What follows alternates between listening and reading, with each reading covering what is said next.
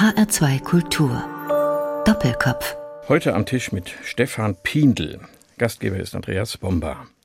Stefan Piendl ist Geschäftsführer der Deutsche Musikrat Projekte GmbH. Das klingt so, Herr Piendl, als gäbe es noch einen anderen Deutschen Musikrat. Ja, der Deutsche Musikrat ist ja der Dachverband des deutschen Musiklebens und setzt sich zusammen aus zwei Teilen. Das ist einmal der e.V., der eingetragene Verein in Berlin, bei dem unsere Mitgliedsorganisationen zusammengeschlossen sind, und die Projektgesellschaft in Bonn, denn der Musikrat ist ja sehr aktiv. Das heißt, wir haben eine ganze Reihe von Initiativen angeboten, das Bundesjugendorchester und Jugendmusiziert und so weiter. Ja. Also die sitzen in Bonn, diese Projekte, und das andere ist der Dachverband, der sich vermutlich kulturpolitisch äußert. Man könnte sagen, es ist eine Lobby für die Musik im weitesten Sinne. Wie viele viel Initiativen, Mitglieder, Institutionen versammeln sich da? Ja, also der EV hat etwa 100 Verbände, man könnte auch sagen Dachverbände als Mitglied. Da ist zum Beispiel auch der Hessische Rundfunk über die ARD als Mitglied vertreten, aber auch der Verband der deutschen Musikschulen und die GEMA und die Orchestergewerkschaft, die DOV und so weiter. Also alles, was eigentlich im deutschen Musikleben eine Rolle spielt, äh, ist im Deutschen Musikrat zusammengeschlossen. Und das ist nicht nur die klassische Musik, sondern sind auch die Popmusik, Jazz, alles, was mit Jugend zu tun hat, jungen Leuten, auch die Tonträgerindustrie wahrscheinlich. Es umfasst alle Bereiche und alle Altersstufen und alle Musikgenres. Lobby ist einerseits richtig, andererseits zucke ich immer so ein bisschen, weil Lobby ist ja doch sehr verbunden mit Wirtschaftsinteressen und mit Durchsetzung von äh, ja, Gewinninteressen und so weiter, das spielt bei uns nicht so eine große Rolle. Die Musikwirtschaft ist zwar auch bei uns vertreten, aber es ist doch sehr viel mehr Kultur- und Musikpolitik. Ja, aber die Künstler wollen ja auch von was leben. Also ich denke mal, bei Musikpolitik geht es ja oft auch um Tarifverträge, um Entlohnung, um Honorierung von Musikern, nicht von den Spitzenstars, die fünfstellige Beträge am Tag ähm, mitnehmen, sondern es gibt ja doch die viel, viel größere breite Masse und die braucht gegenüber der Politik, die oft an der Kultur sparen und knapsen will, doch auch eine Vertretung. Auf jeden Fall. Das ist, ist ganz wichtig und das machen die einzelnen äh, Verbände. Ich sagte ja schon die DOV als Orchestermusikergewerkschaft zum Beispiel. Aber der Musikrat unterstützt das natürlich nach Kräften. Trotzdem steht, die kommerziellen Interessen stehen nicht unbedingt im mhm. Vordergrund. Ich habe gelesen, dass bei der letzten ähm, Jahreshauptversammlung oder wie das heißt, das ist immer Ende eines Jahres, versammeln die sich alle meistens in Berlin, wo der Verein ja sitzt. Da heißt es also, wurde die Frage gestellt, wie kann sich der Deutsche Musikrat, in dem Fall der EV, also dieser Dachverband, angesichts der gesellschaftspolitischen Entwicklungen noch wirkungsvoller in die öffentliche Meinungsbildung einbringen und was sind seine wichtigsten Handlungsfelder. Das heißt, da entwickelt sich auch immer etwas weiter. Also diese Arbeit für die Musik und für die Musiker, die muss neuen Herausforderungen gewachsen sein und sich stellen. Ja, also es ist im Moment gerade das äh, ganz aktuelle Beispiel, der Tag der Musik, der ja auch von uns sozusagen äh, initiiert wird, mit ganz vielen Partnern stand äh, in diesem Jahr unter dem Motto Musik machen, Haltung zeigen. Wir haben gerade jetzt besprochen, dass wir das auch nicht äh, nur auf den Tag der Musik beschränkt wissen wollen. Und da sieht man auch schön die Verbindung zwischen dem ÖV und der Projektgesellschaft, weil wir das natürlich auch in unsere Projekte hineintragen und es uns in diesen Zeiten, ohne darauf näher eingehen zu müssen, fehlt uns wahrscheinlich die Zeit, aber eben ein ganz wichtiges Anliegen ist, dass wir eben nicht nur Musik machen, sondern auch Haltung zeigen dabei. Mhm. Stefan Pindl ist Geschäftsführer der Musikrat Projekte. Sie haben diese Projekte angesprochen, vorhin schon das Bundesjugendorchester und Jugend musiziert kam auch vor. Das ist, glaube ich, das älteste Projekt, das der Musikrat betreibt, schon seit den 50er Jahren. Was gibt's denn, was haben Sie sonst noch im Angebot?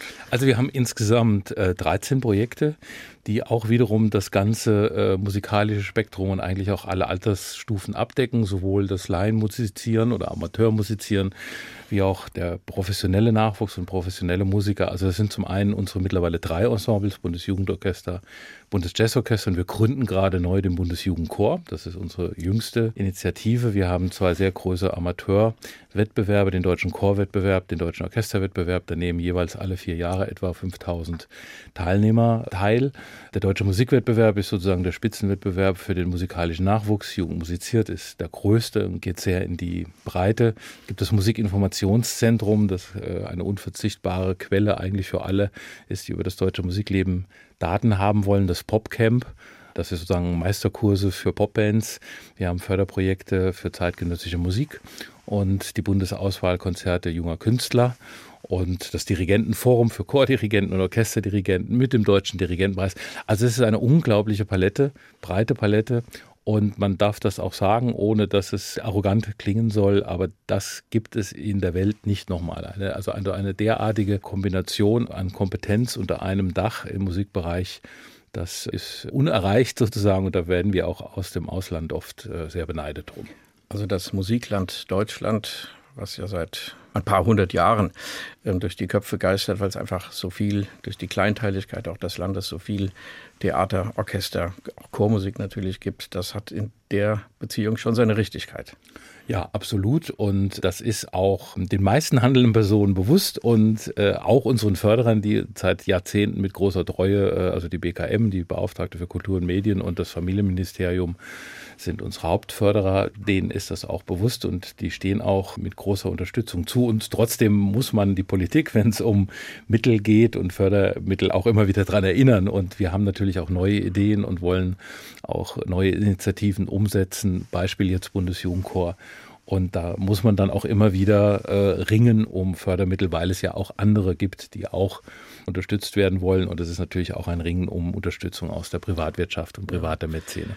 Da wollte ich gerade nachfragen. Diese Förderprojekte, ich weiß nicht, ob das unbedingt sexy klingt für Unternehmungen wie, sagen wir mal, große Automobilfirmen oder auch die Finanzbranche, die vielleicht auch eher etwas für sich tun wollen. Das Sponsorenwesen ist ja nicht etwa eine mildtätige Unterstützung von kulturellen Initiativen, sondern die Firmen wollen ja auch für sich etwas tun.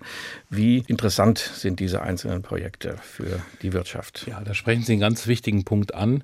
Da haben wir Nachholbedarf. Das gründet auf ja einmal zunächst einem sehr sympathischen Gedanken, dass man äh, eigentlich über Jahrzehnte gesagt hat, alle Mittel, die wir haben, fließen in die Förderung junger Musiker und der Musik an sich. Man hat darüber hinaus eben aus heutiger Sicht, kann man sagen, rückblickend ein bisschen vernachlässigt, ähm, was man mit Marketing und Öffentlichkeitsarbeit umschreibt und das, was Sie eben gesagt haben, ne, dass das auch sexy und attraktiv wirkt äh, nach außen. Da haben wir Nachholbedarf und da muss man auch über Formulierungen nachdenken. Sie haben ja Förderprojekte, Stichwort Förderprojekte angesprochen. Die andere Sache, mit der wir uns schwer tun, ist, dass wir Dinge äh, als Projekte bezeichnen, die schon seit Jahrzehnten existieren und eigentlich mhm. Leuchtturmcharakter haben und Institutionen des Musiklebens sind. Also ich denke mal an Jugend musiziert zum Beispiel. Ja, genau. Auf wen geht man dazu? Ja, aber, aber bei einem Projekt würde man ja immer was, was Kürzeres, zeitlich Abgeschlossenes meinen und das gibt es jetzt seit fast 60 Jahren und richtet sich ja über drei Ebenen. Also es gibt eine, die Regionalwettbewerbe, die im ganzen Land stattfinden, dann die Landeswettbewerbe eben in den Bundesländern und dann den Bundeswettbewerb. Also das richtet sich an das gesamte Land und an, an den gesamten musikalischen äh, Nachwuchs. Da gibt es aber Gott sei Dank keine Nachwuchsprobleme oder da haben wir jetzt nicht das Problem, dass das nicht bekannt genug wäre oder nicht attraktiv genug ist. Im Gegenteil, äh, beim Bundeswettbewerb steigen die Teilnehmerzahlen jedes Jahr. Es ist eher ein Problem, dass wir der Menge Herr werden müssen, auch finanziell. Das würde mich in der nächsten Gesprächsrunde interessieren, was da mit den vielen jungen Musikern, die gefördert werden durch die Projekte des Musikrats, das sind ja nicht die einzigen, es gibt ja noch auch von den einzelnen Verbänden auch noch sehr viele Maßnahmen in dem einen oder anderen Bereich was dann aus diesen Musikern eigentlich wird im Musikland Deutschland. Jetzt aber, Herr Pindel, machen wir erstmal Musik. Sie haben, auch das werden wir später besprechen, schon eine Karriere hinter sich oder verfolgen die auch noch so ein bisschen im Tonträgerbereich.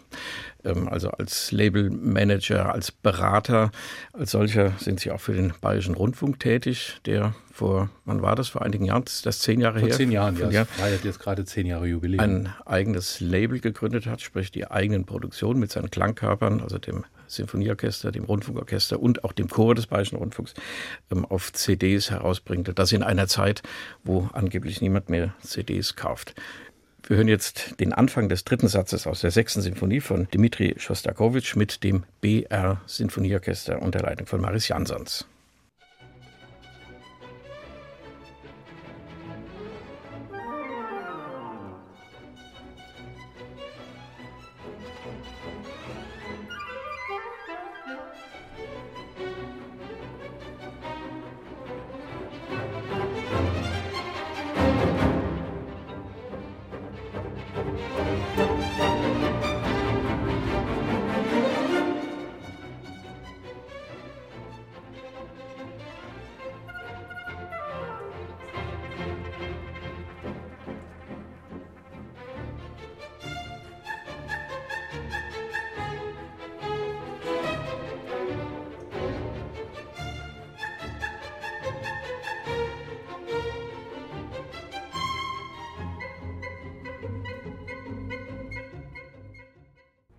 Beginnt der dritte Satz Presto der sechsten Sinfonie von Dmitri Schostakowitsch in einer Aufnahme mit dem Symphonieorchester des Bayerischen Rundfunks unter seinem Chefdirigenten Maris Jansons. Stefan Pindl zu Gast in Doppelkopf in HR2 Kultur. Sie, Herr Pindl, haben den Bayerischen Rundfunk überredet oder sind von ihm gebeten worden, mit den Produktionen seiner Klangkörper eine CD-Reihe zu gestalten. Das heißt, Tonträger herzustellen, richtig physische Tonträger, die man kaufen kann, die vertrieben werden weltweit. Und das in einer Zeit, wo keiner mehr Tonträger kaufen will. So sagen jedenfalls die Marktexperten und vor allem auch die deutsche Musikwirtschaft, die immer entsprechende Zahlen vorlegt. Wieso macht ein solches Projekt, insbesondere mit einem öffentlich-rechtlichen Sender, dann überhaupt Sinn? Ja, also dieselbe Frage wurde natürlich vor zehn Jahren auch gestellt. Und äh, jetzt gerade auf den Feierlichkeiten zum zehnjährigen Labeljubiläum im Oktober 2019 hat man doch eine sehr positive Bilanz ziehen können über die letzten zehn Jahre und 150 Veröffentlichungen. Der ganz entscheidende Punkt ist ja, glaube ich, erstmal der, dass die Aufnahmen in Anführungsstrichen sowieso vorhanden sind, weil die Rundfunkanstalten ja die Konzerte ihrer Orchester und Chöre in der Regel aufnehmen, um sie zu senden. Und dann ist der Schritt natürlich nicht mehr so groß zu sagen, die ganz besonders gelungenen Mitschnitte der Konzerte, die veröffentlichen wir jetzt auch auf CD und zwar wiederum aus dem Gedanken heraus, dass man eigentlich ja ein weltweites Musikpublikum erreichen möchte. Die Klangkörper gehen auf Tournee, aber selbst da hat natürlich nicht jeder die Gelegenheit, äh, in Japan oder in Amerika die Konzertsäle eben zu besuchen, aber es gibt überall auf der Welt, Gott sei Dank, Freunde klassischer Musik, die sich an diesen Aufnahmen erfreuen. Und denen möchte man eben auch die Gelegenheit geben. Und man möchte es natürlich, das ist ein Gedanke, der Maris Jansons immer formuliert, man möchte natürlich auch dokumentieren, was künstlerisch in einer gewissen Zeit oder einer Ära sogar passiert ist. Und wir wissen ja auch heute, dass wir uns an Aufnahmen anhören von Furtwängler oder von Horowitz oder von Callas oder Glenn Gould oder wie die großen Künstler der Vergangenheit auch alle heißen. Und das war der zweite wesentliche Gedanke bei der Labelgründung. Und im Rückblick hat es sehr gut funktioniert.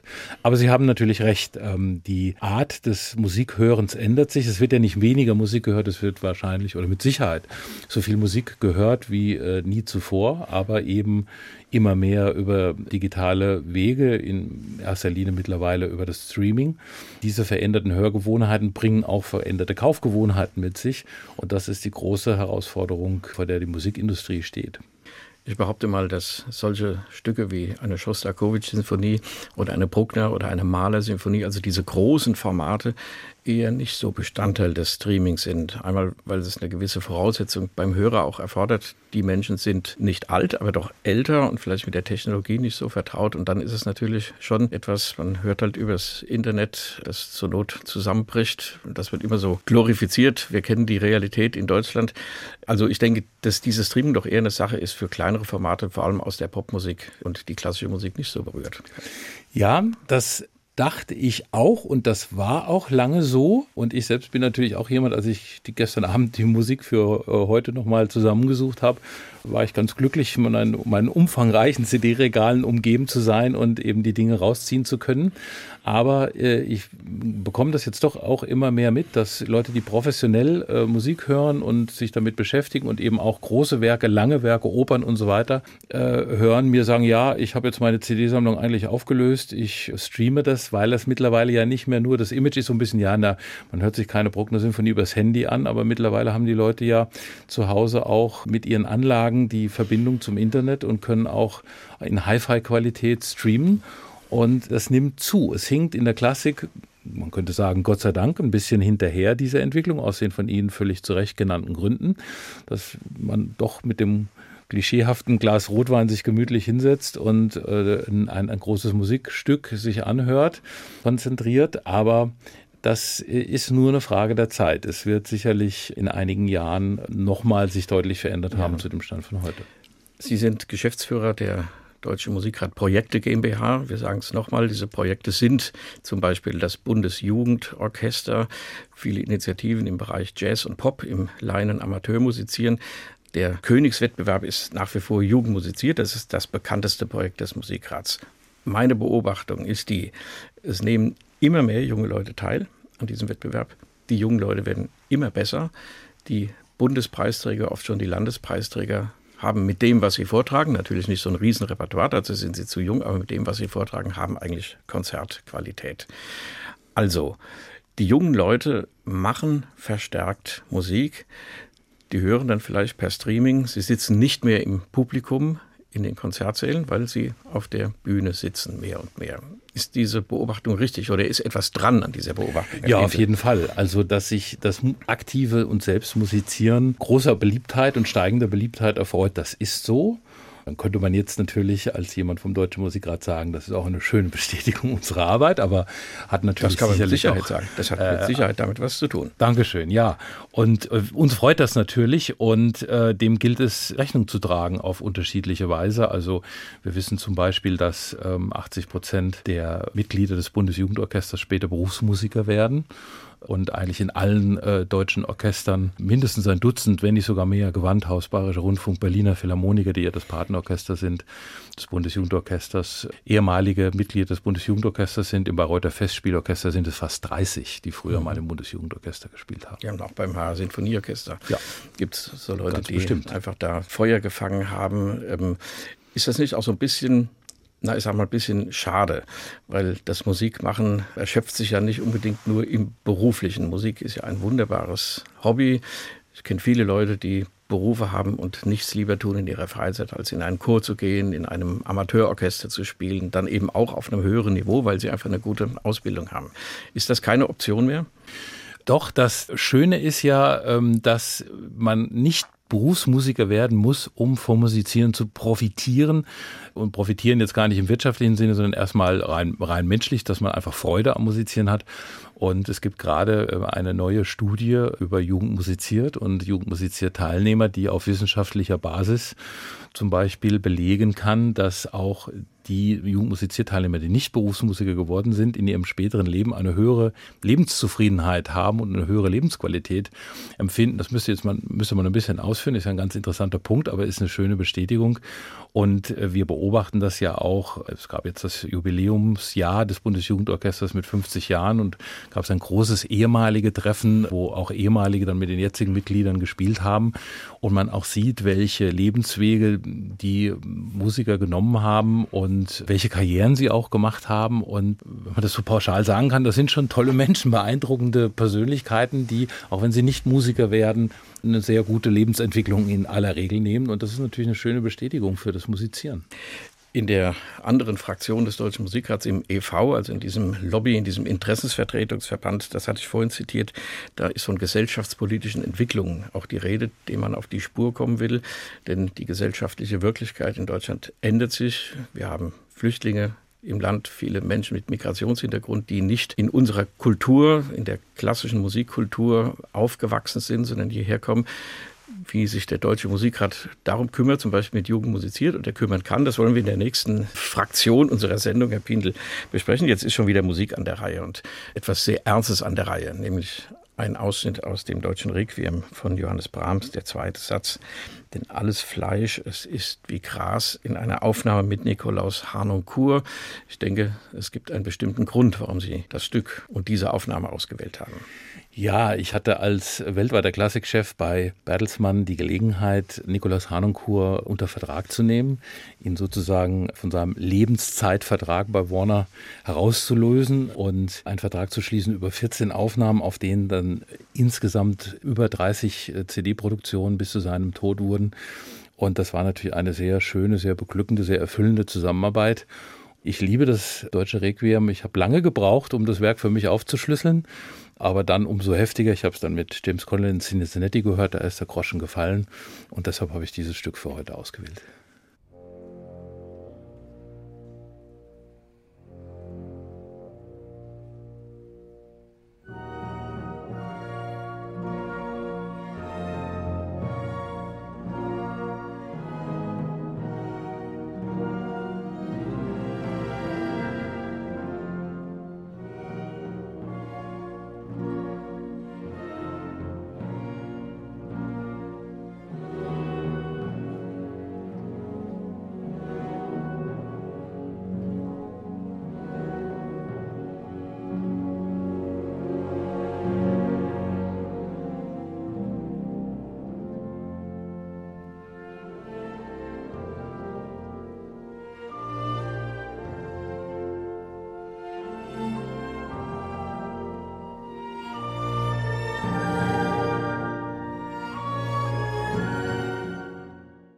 Der zweite Satz aus dem deutschen Requiem von Johannes Brahms, denn alles Fleisch, es ist wie Gras, mit dieser beeindruckenden Steigerung vom Piano ins Fortissimo, eine Unerbittlichkeit, die hier zum Ausdruck kommt und der lange Leidensweg auf dem Weg zum getröstet werden.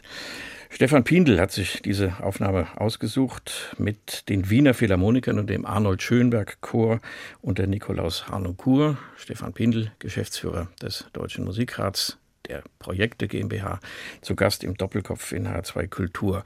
Sie haben in einem früheren Leben, so kann man das sagen, als Medienmanager, als äh, Chef der Bertelsmann Music Group BMG mit Nikolaus Harnoncourt gearbeitet.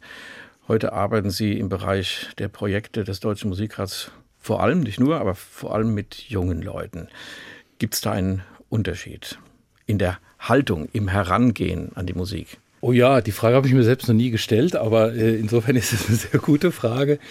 Die gibt es natürlich. Also junge Menschen am Beginn einer eventuellen beruflichen Laufbahn als Musiker oder eben auch nur dann als nur in Anführungsstrichen als äh, Hobby- oder Amateurmusiker zu begleiten beziehungsweise Angebote zu ermöglichen. Wir, wir sagen immer, wir sind Musikermöglicher. Wir wollen Rahmenbedingungen schaffen, äh, unter denen äh, Musik entstehen kann ähm, und unter denen man gut musizieren kann. Ist natürlich schon was anderes als jemanden als Partner zu haben wie Nikolaus Hanunkur, der eine ja beispiellose Weltkarriere gemacht hat und einen neuen Musizierstil maßgeblich mitgeprägt hat. Die ganze historische Aufführungspraxis im Bereich der alten Musik ist er ja über viele Jahre und Jahrzehnte zusammen mit seiner Frau Alice Hanunkur die Galionsfigur gewesen. Da liegen schon Welten dazwischen, aber das ist natürlich für mich persönlich auch sehr beglückend, dass man beides erleben darf und mit beidem mhm. beruflich arbeiten darf.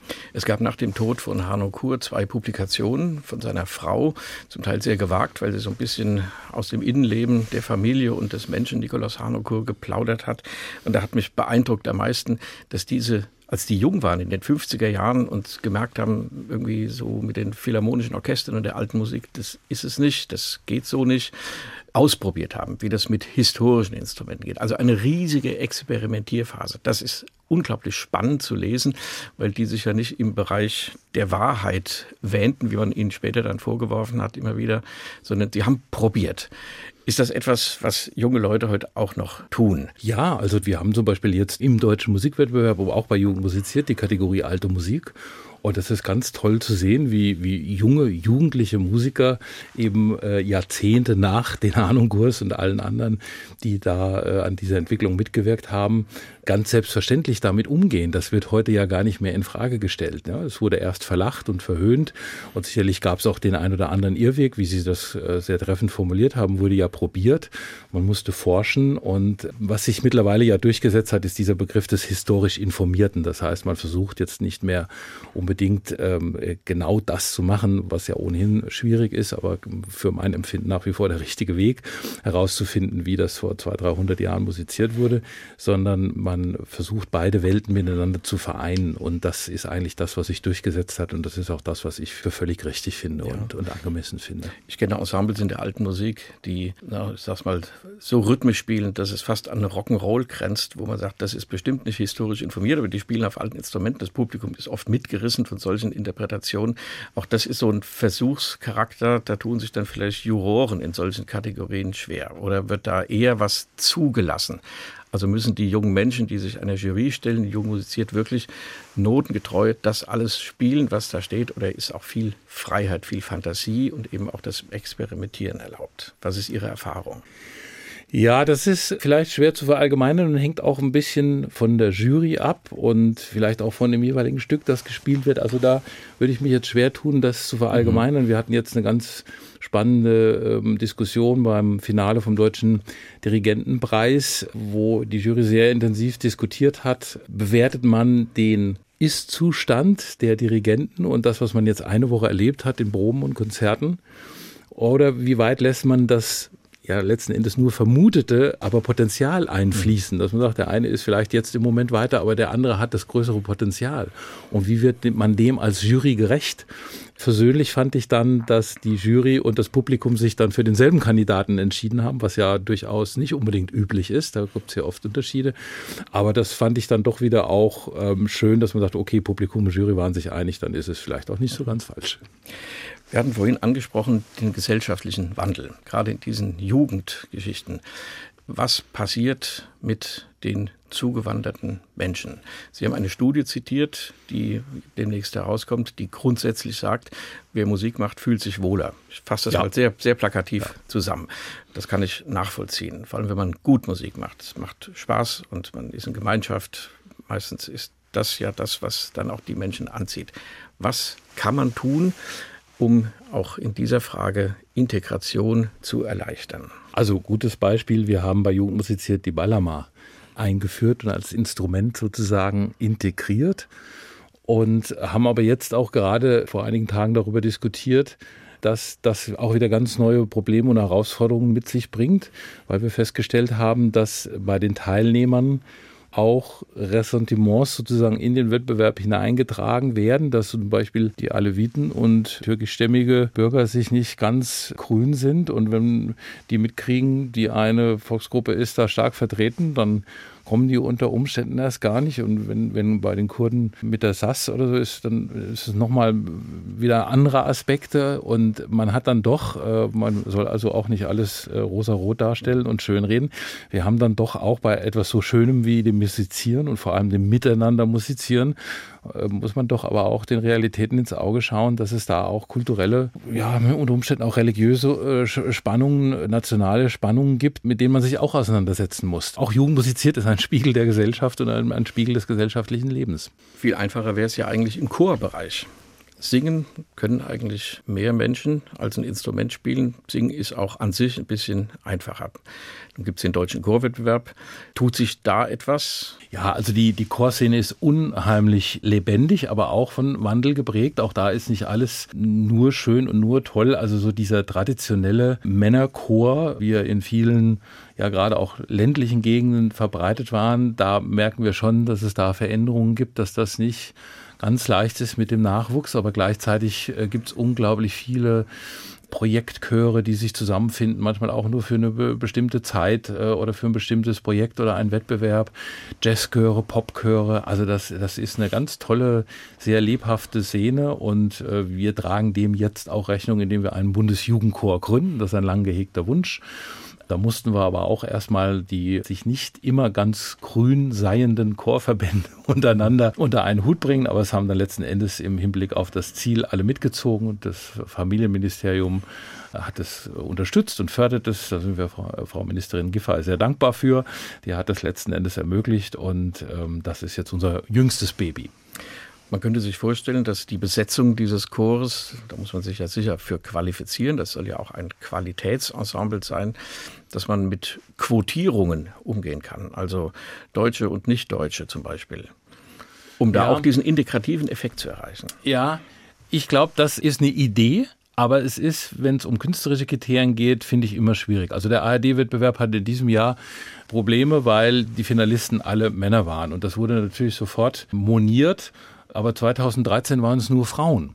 Das 2013 hat das niemand moniert. Und ich finde, äh, wir tun gut dran, auf der einen Seite Migration und äh, Gleichberechtigung zu fördern, wo immer das nur geht. Aber dann, wenn es um künstlerische Qualität geht, dem freien Lauf zu lassen, wofür man sorgen muss wiederum, ist, dass die Jurys, die sowas auswählen oder die beim Vorsingen äh, die Sänger auswählen, dass da Geschlechtergerechtigkeit herrscht und, und auch dieser Migrationshintergrund und so, dass das eine Rolle spielt, dass das eine Chance hat, sich auch durchzusetzen. Aber letzten Endes finde ich, sollte schon die Leistung äh, dann doch den Vorrang haben. Die AfD-Fraktion im baden-württembergischen Landtag hat eine Initiative gestartet und die Theater aufgefordert, ihre Mitarbeiter nach Deutschen und Nicht-Deutschen zu klassifizieren. Auch so ein merkwürdiges Projekt, weil man nicht weiß, was da rauskommen soll. Sowas beobachtet der Musiker doch sicher auch. Ja, das macht natürlich sprachlos. Da weiß man erstmal gar nicht, was man sagen soll. Und dann schließe ich wieder den Bogen zu dem, was ich vorhin schon mal sagte. Äh, Musik machen, Haltung zeigen. Da muss man dann im aktiven Musizieren ebenso darauf begegnen, dass man zeigt, dass das keine kluge Idee ist und dass das kein sehr sinnvolles Kriterium ist. In Ihrem früheren Leben in der Tonträgerbranche, Herr Pindl, haben Sie das Rilke-Projekt initiiert. Daraus hören wir jetzt gleich ein Stück. Worum ging es damals? Das ist schon eine Weile her. Ich habe das auch noch so im Hinterkopf. Rilke-Projekt, das war ein guter Markenname. Ja, es, es kam jemand zu mir, äh, Bernd Hoffmann hier aus Frankfurt, der diese Idee mit dem Künstlerduo Schönheits und Flair hatte, Rilke Texte mit neu komponierter Musik äh, zu verbinden und von Schauspielern und Sängern sprechen und singen zu lassen. Und ich war so ziemlich der Letzte, zu dem sie kamen. Ich glaube, sie waren in Deutschland so ziemlich bei allen anderen Plattenfirmen und haben sich überall einen Korb geholt und alle haben gesagt, nö, das ist nichts. Und mich hat das irgendwie interessiert. Ich fand das irgendwie spannend und ich dachte, komm, wir machen das mal, wir probieren das mal. Der Erfolg, der daraus wurde, das hätte sich keiner von uns auch nur träumen lassen. Es gab dann dreimal hintereinander drei goldene Schallplatten jeweils für die Fortsetzungen eben auch. Und äh, es hat sehr polarisiert. Es wurde von manchen strikt abgelehnt, aber wir bekamen auch Zuschriften bis hin zu, auch wenn das jetzt kitschig klingt, aber es war wirklich so, diese Musik und diese Interpretation haben mein Leben gerettet, haben mich aus einer Lebenskrise hinausgeführt, bedeuten mir ganz viel. Also es war eine einmalige Erfahrung und ja, deshalb habe ich es ausgewählt. Der Panther im Jardin des Plantes. Paris.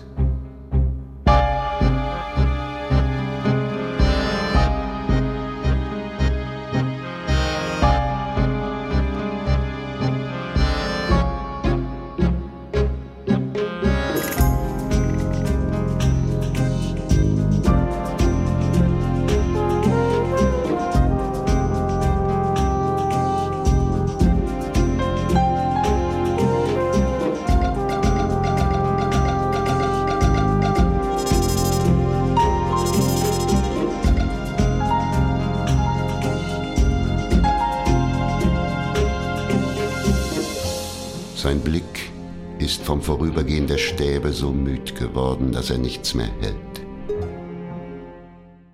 Aus dem Rilke-Projekt des Duos Schönherz und Flair. Der Panther. Gesprochen hat Otto Sander. Das ganze Projekt wurde Anfang der 2000er Jahre von Stefan Pindl durchgeführt, initiiert, mit bearbeitet. Bei welcher Firma war das? Das war bei Bertelsmann, also bei der BMG Music Group. Ähm, und da war ich Geschäftsführer für Deutschland, Österreich, Schweiz. Die beiden haben nach dem Rilke-Projekt mit dem Hesse-Projekt weitergemacht und sind dann auch nochmal zum Rilke-Projekt äh, zurückgegangen. Gab auch Live-Konzerte und so weiter. Also das äh, hatte eine schöne weitere Entwicklung noch. Und die Plattenfirma?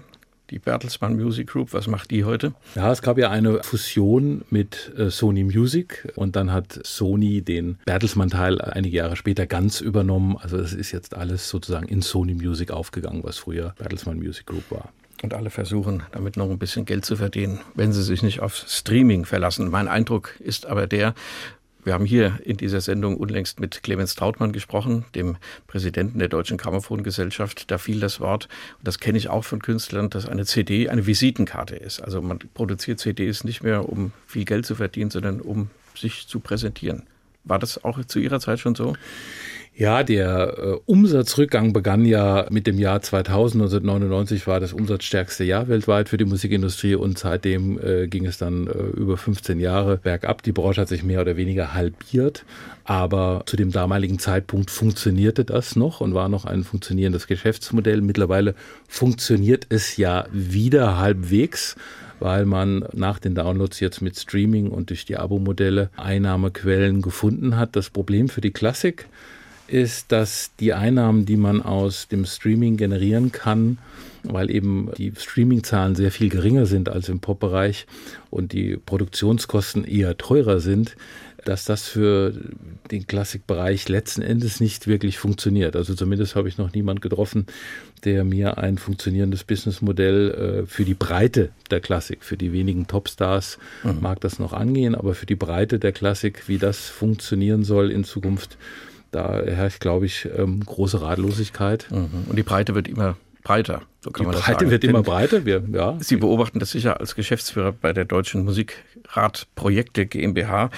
Es gibt den deutschen Musikwettbewerb, daran anschließend die Bundesauswahl junger Künstler. Ja, die kriegen, glaube ich, auch nicht, oder früher war es jedenfalls mal so, dass man denen eine CD-Produktion bezahlt hat, mit der sie dann quasi sich vorstellen konnten. Und die Musiker werden immer besser, sie werden immer mehr. Beobachten Sie eigentlich, wo die mal hingehen, also wo solche Karrieren hinführen wenn jedes Jahr so viel hundert neue junge Musiker ihr Glück versuchen, irgendwo müssen ja auch welche leider dann runterfallen, wenn sie ein bisschen älter geworden sind.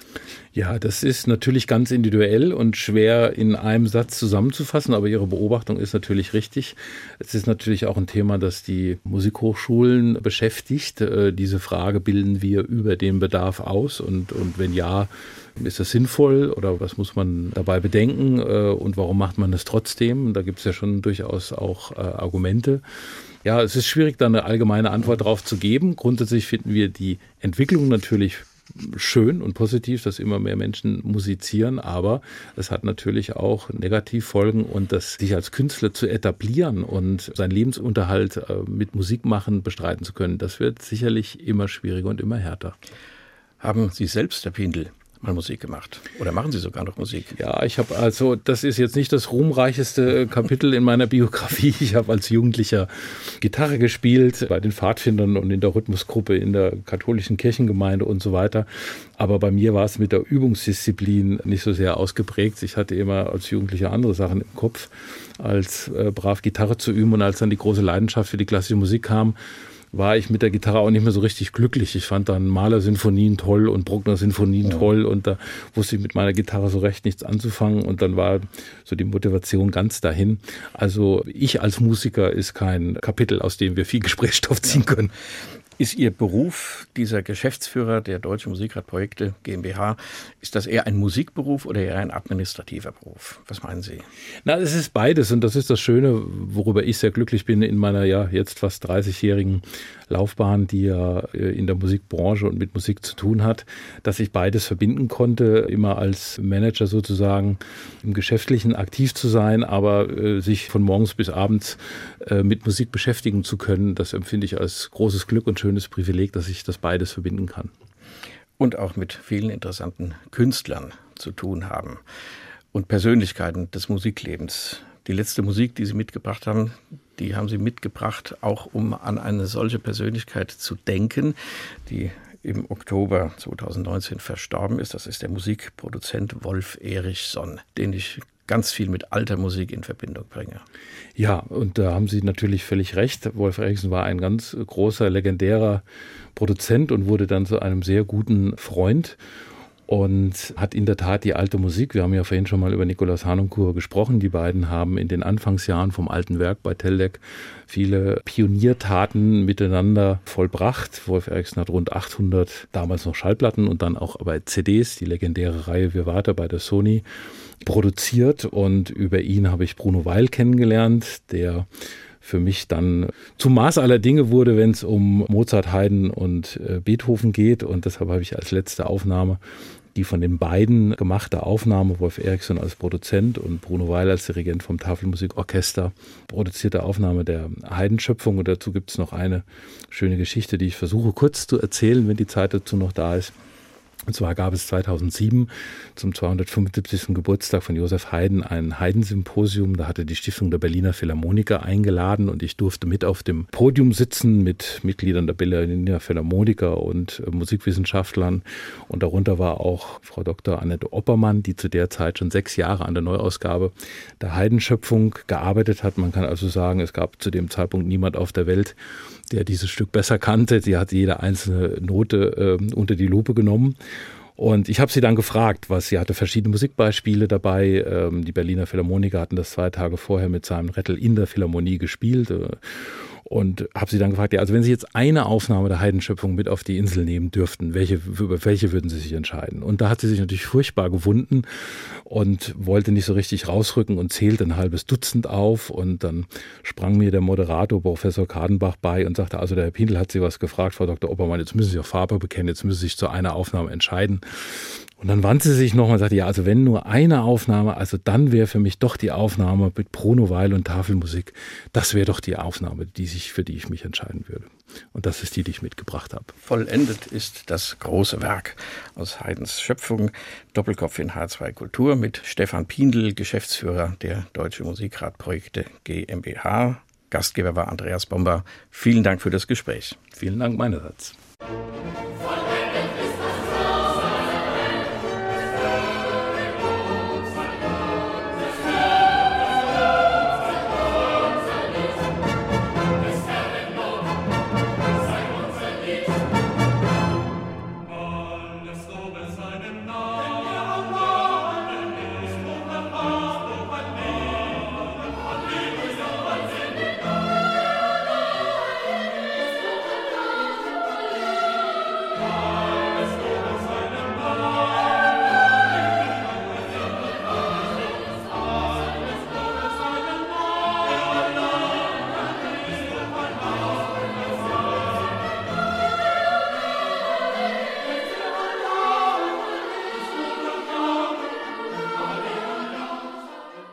Das war HR2 Kultur Doppelkopf. Aus urheberrechtlichen Gründen müssen wir Musiktitel in unserem Podcast-Angebot ausblenden. Weitere Sendungen, die Sie jederzeit hören können, finden Sie auf hr2.de.